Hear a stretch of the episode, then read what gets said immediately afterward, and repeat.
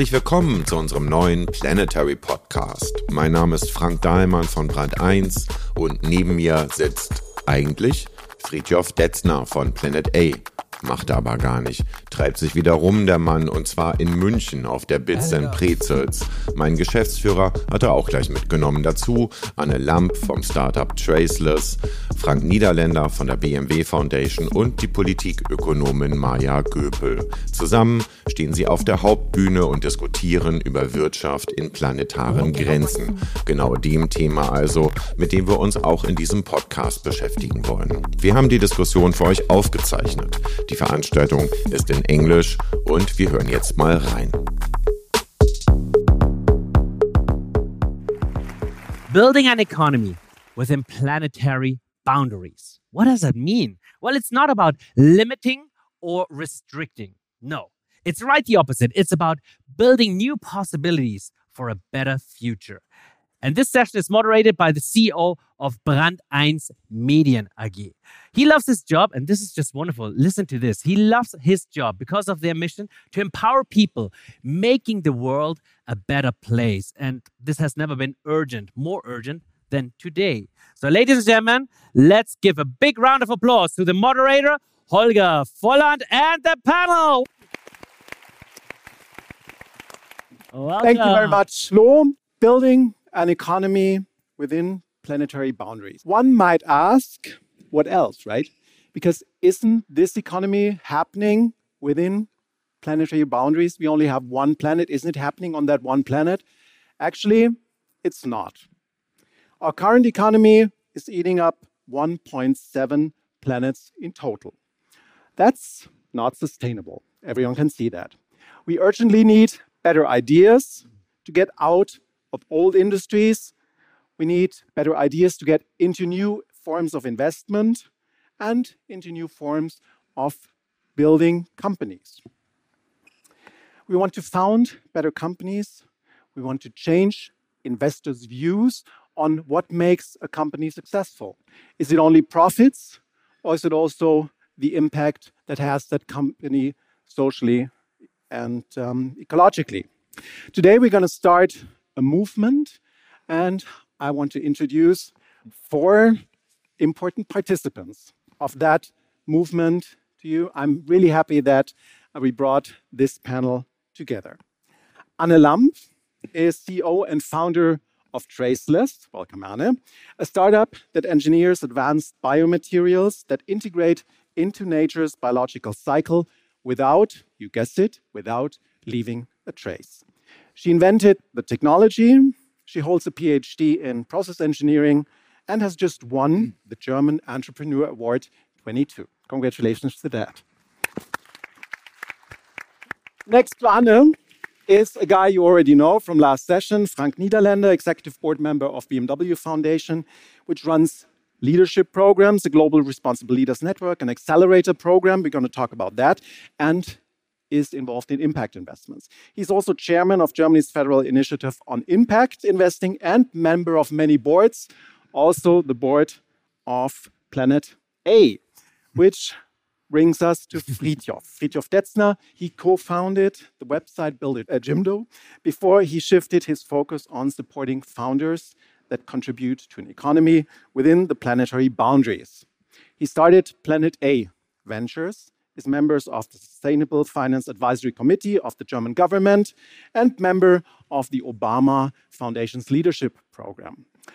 And last but not least, and I'm really glad, Maja, that you could make it because you're a woman really hard to get at the moment because you just published your new book.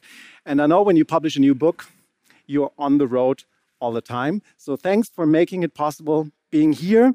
Maja Göpel um, wants to change you said, I want to change ossified structures um, in order to make a step forward for society in total. She's a political economist, expert on sustainability policy and transformation research. She's an author, a university lecturer, and co founder of Scientists for Future. And your new book, Maja, we're not going to talk about that, but you have to buy it. It's called Wir können auch anders. We can do things differently if we want to. Wow, what a panel. Now, if an asteroid was falling on this stage right now, I think German impact investing scene would be dead. My name is Holger, and I'm really happy to host that panel. Anne, let's start with you because you're the founder in this round. Um, you founded your startup, and actually, you told me before you even developed the first business plan. You asked yourself, how can my company be much better than other companies? What can I do differently? What is the social value of my company? Tell us a bit about hurdles and conditions when you found a company like yours, please. Yes. So I think the biggest hurdle in the very beginning is to define what the impact is you want to create or you can create. And therefore, it is even more important, first of all, let's define impact startups, right? Impact startups significantly improve the status quo in certain aspects without harming on the other side. And but further, the most important thing with impact startups is that impact startups need to have a clear, clear vision of a better world, and they need to have the impact in the DNA. So, to become an impact startup, it is very, very important to understand the overall impact your process, your product, your production has. And um, I think that's uh, where it started basically. When I started my career in, in, science and engineering, I did it because I wanted to understand the world basically. And after a couple of years in, in, in, in my studies, I realized that the world is producing kind of a lot of harm to the to the planet. And this is due to our current product system, right? Take, make, waste. Taking a lot of resources, making products, and then we have waste. Um, luckily, I didn't quit my, my studies in that time. I was about to do that, but I found it. I, I was searching for solutions, how we can make that. I was searching for the vision to believe in, the vision to, to drive through, and I found the, the cradle to cradle principle, which is quite easy. You just need to make every product, uh, redesign every product so that it can cycle in uh, cycles over and over again. But um, so it was in that time when I realized um, we need to redesign every single product. so um, when I then developed this technology behind uh, Traceless, um, I developed the, the business plan, but at the same time, I was thinking, okay, this is now based on the cradle to cradle principles. This is a new material for the biological cycle. It really leaves no trace in the environment. It can substitute plastic. There's a huge business potential behind. But before founding the company, I needed to make sure that I do not harm on the other side. So I was sitting down before even founding the company and did my first LCA, so life cycle assessment. I calculated the the um, CO2 emissions. I cal calculated the land use change, especially when you use biomaterials. Land use is a huge issue. Water use, um, resource depletion. Uh, I calculated that before founding the company, and the result was good. So I thought, okay, now I can found the company with a good conscience, and this is really having an impact. And then, of course, it is about the business plan. So it needs to be scalable because you will only have an impact if uh, you will produce, in our case, tons and tons and tons of this material. But then economic and ecological um, benefits go together. And we as founders, we always ask ourselves, what is the problem I want to solve, right? And we need to be aware that we, with our um, ideas, with our problem we want to solve, we can either be part of the problem or become part of the solution with what we do. Because we need to be aware that now we are a small startup, but tomorrow we might grow and we might grow very fast because the market wants our product.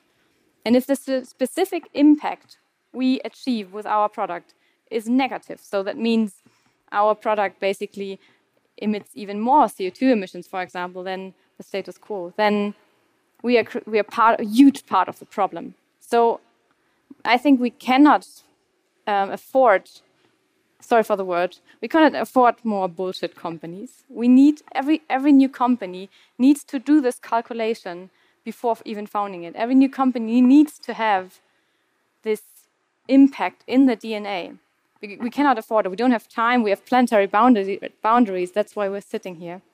And I think uh, this is really important for every founder to do, to revise the business model, to, to really calculate the impact based on scientific um, methods, and uh, yeah, make sure that you don't harm, but you're part of the solution.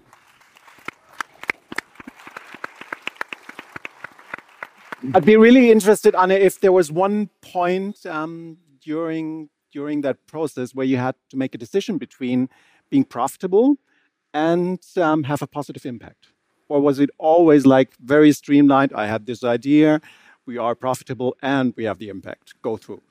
Of course, every day.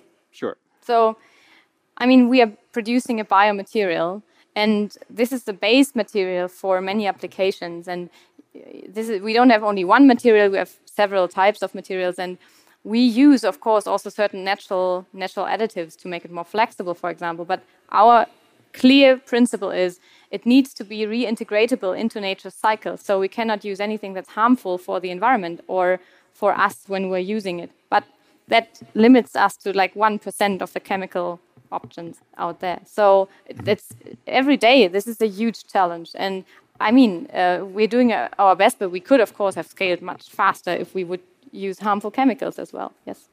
Um, I'm also really interested, but we're not going to um, answer that question. Um, whom of you in the audience um, Anne would call a bullshit company, but maybe we can um, talk about that later.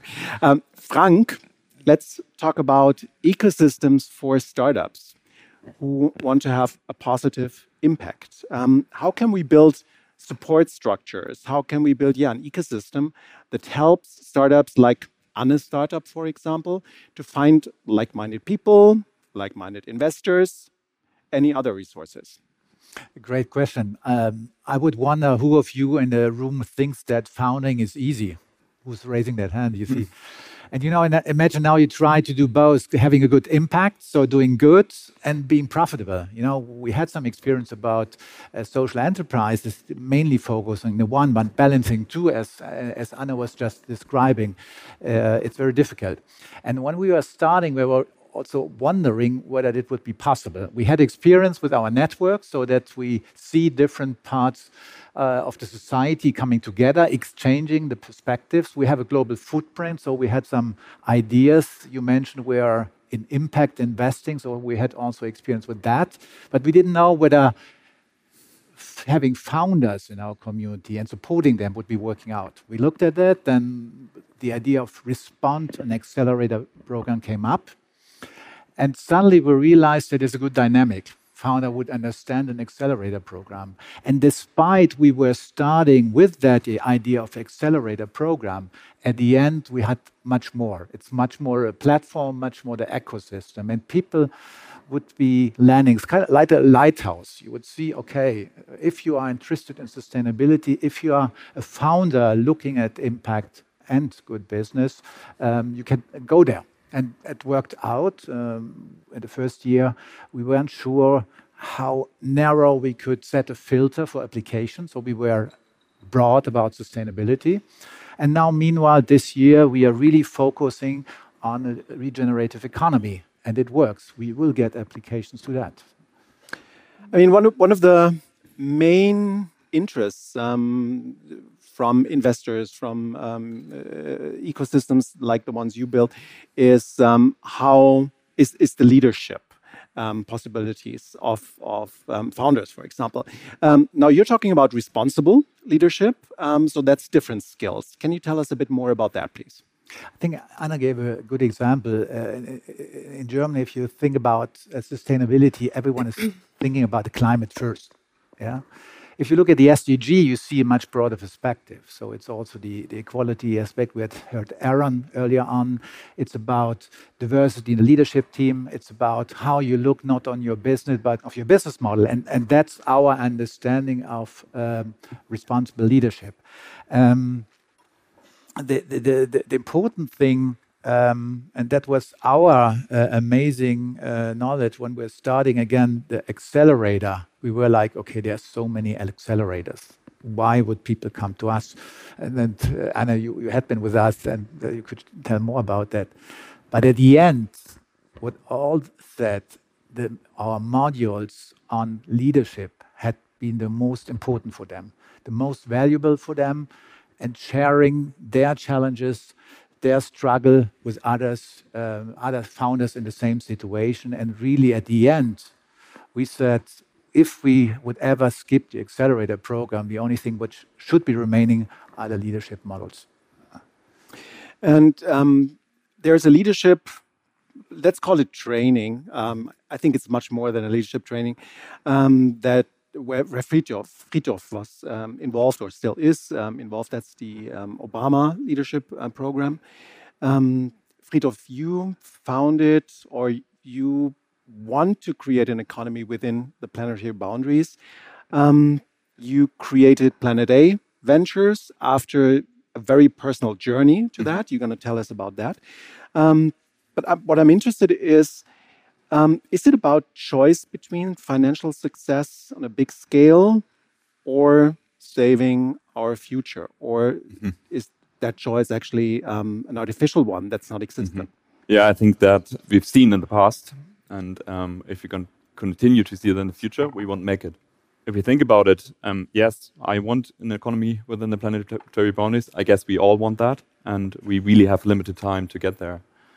I mean, we see the effects. I don't have to tell about the problems we're facing right now with all the different crises we have. But it sometimes need a, needs a personal connection to to see the problems really. And um, what kind of changed my life quite quite a lot. Like I've started my first company when I was 16. I was lucky enough to build a company, and I did it for 18 years, and it was was amazing. Um, but then I decided for myself, hey, I, I probably want to see more, and I got the offer to travel the world with the TV crew of Deutsche Welle for 120 days. And said the pitch was, hey, you're going to meet another entrepreneurs throughout the world, which sounded amazing after 18 years of dealing with websites, right? Um, and we said, let's take 10 out of the 17 UN sustainable goals at shares for each, each of the episodes. But if you want to portray the solution, you actually have to show the, show the problem.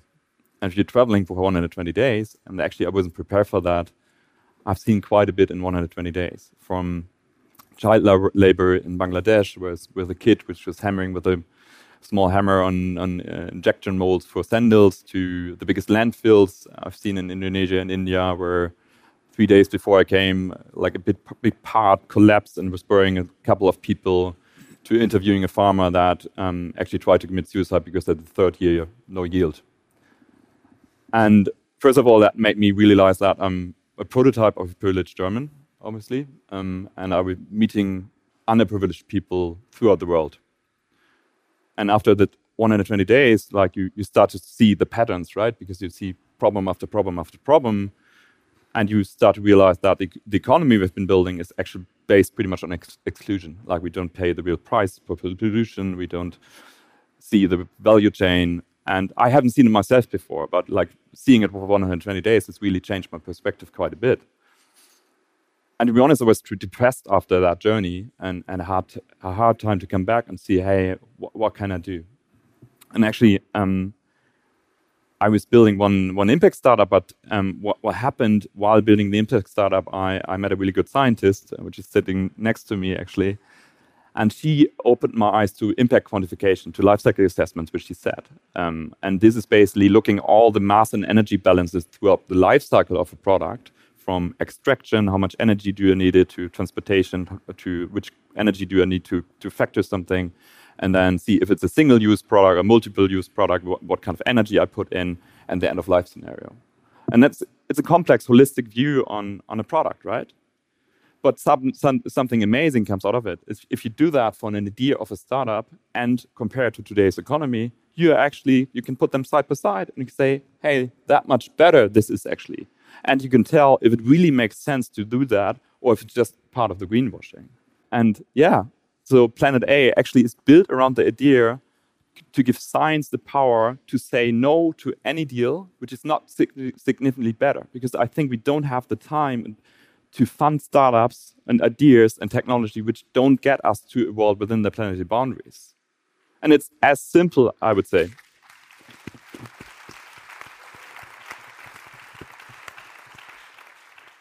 Maja, um, we heard about um, we heard the founders' perspective. We heard the we heard the accelerators' um, perspective, the VC um, perspective. But I think we need to broaden um, the set of perspectives of use on on the topic of how can we build a more sustainable um, economy.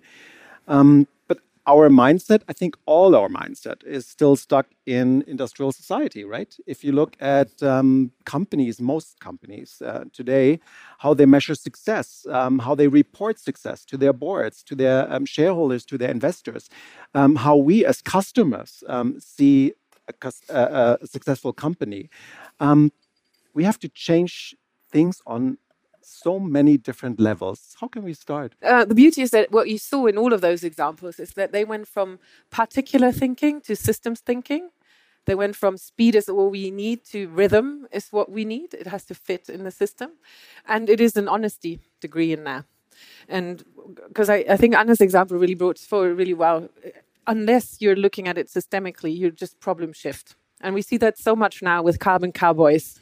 Everybody is hunting the CO2 and then it doesn't matter. I've just we just heard from our chancellor again it's going to be no problem at all to have limitless totally cheap renewable resources uh, energy basically tomorrow. And i just wonder which planet mm-hmm. is that going to come from right?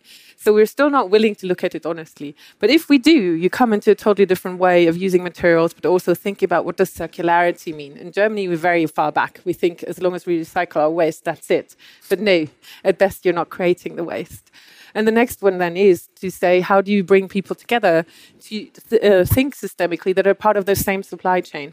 And I think tomorrow we've got Climate-KIC here and others that have started from the um, Europeanly funded innovation. Well, they call triangles I guess, so bringing uh, universities and business and political stakeholders together to say, how do we bring the supply chain in the room? Because you get very quickly to the point where you're burning the green garage people because they can't market what they need. And this is where Fridtjof was coming from. Because as long as the markets are still, and I think you said it as well, discriminating against what is going to have more impact in the future, what is going to need more investment now in order to get better. A lot of changing of existing business models will be just that. You have to invest a lot of upfront capital, and then it's going to be a much better return. When you look at land use, for example, is going to be plentiful what can come out. It can store water, it can store CO2, it can upgrade biodiversity, but it'll need a period of time for all the things that we've torn apart in these particles to reintegrate and to become systems again that can regenerate themselves better. And so, yes, that's where the rhythm aspect comes in. So we need more patient capital and we need to completely change the balance sheet so that it doesn't come as something very costly. We can't afford. We hear that now so often in the public space. We can't afford to protect nature. And I'm thinking, where on earth do you think all the conflicts that have been ridden our societies in the last two years come from? The pandemics come from because we encroach on the ecosystems of viruses then jump on us. And then a Ukraine war has a lot to do with the resources stuck under the ground and also being the harbor of a lot of grain. So we're seeing how natural resources, our current environment, is being turned into weapons. And we still say we can't afford to protect and grow that back, which is ridiculous. And I think we have to be very honest on that one.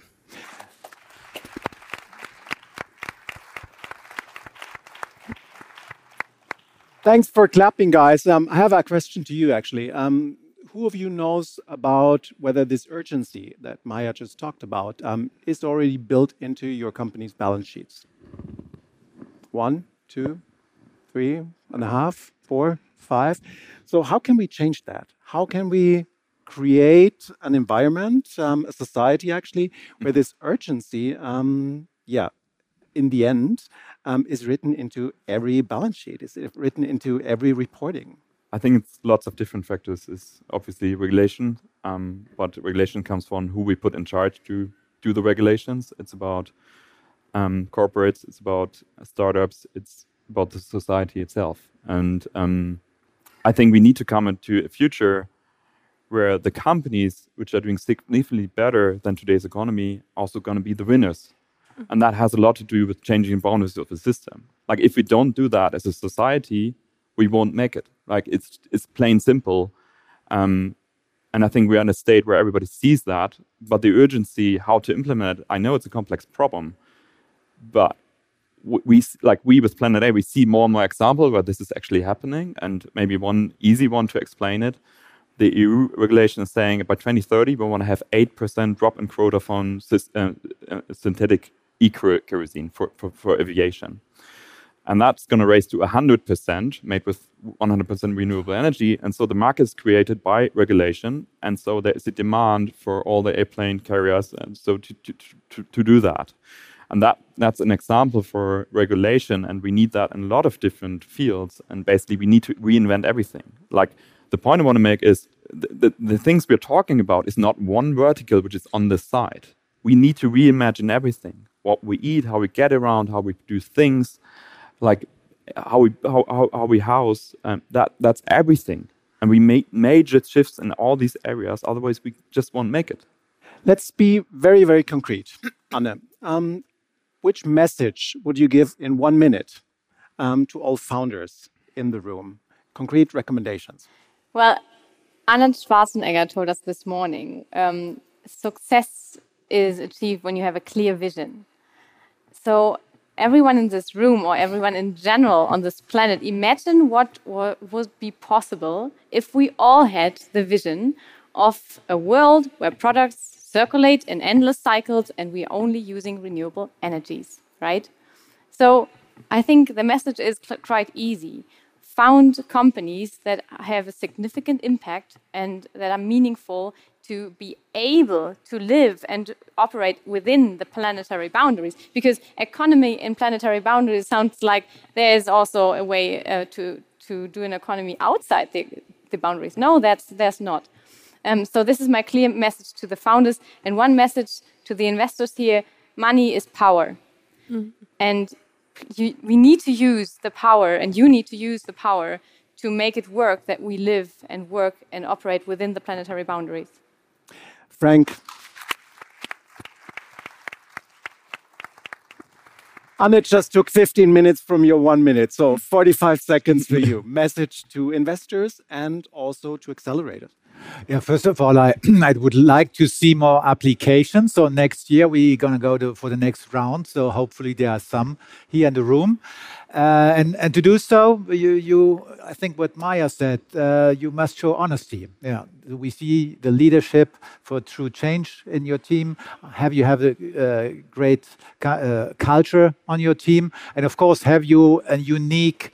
Um, innovation for that, first prototype, first customers, and so on. So the basic for business model. So if you do so, we will start, I think, January. Maja, you're 30, no, you're 60 seconds to the rest of us, company executives, people yeah. working yeah. in, let's say, the old industry, um, politicians. Um, what can we do? Well, I will quote Gloria Steinem just to put it back again. It is the truth will set you free but first it will piss you off. And that's exactly where we are right now. But unless we dare to see, we're not going to be able to innovate solving the problems. We're going to fight symptoms and be surprised over and again why it hasn't worked. And then do come into new systems of collaboration, build those ecosystems of collaboration along value chain, and most importantly, become corporate politically responsible actors. You have to help change the rules of the game because otherwise we won't shift the markets and none of these companies or te technologies can grow. And this is what we need right now at fast pace. I loved it. Be prepared to be pissed off.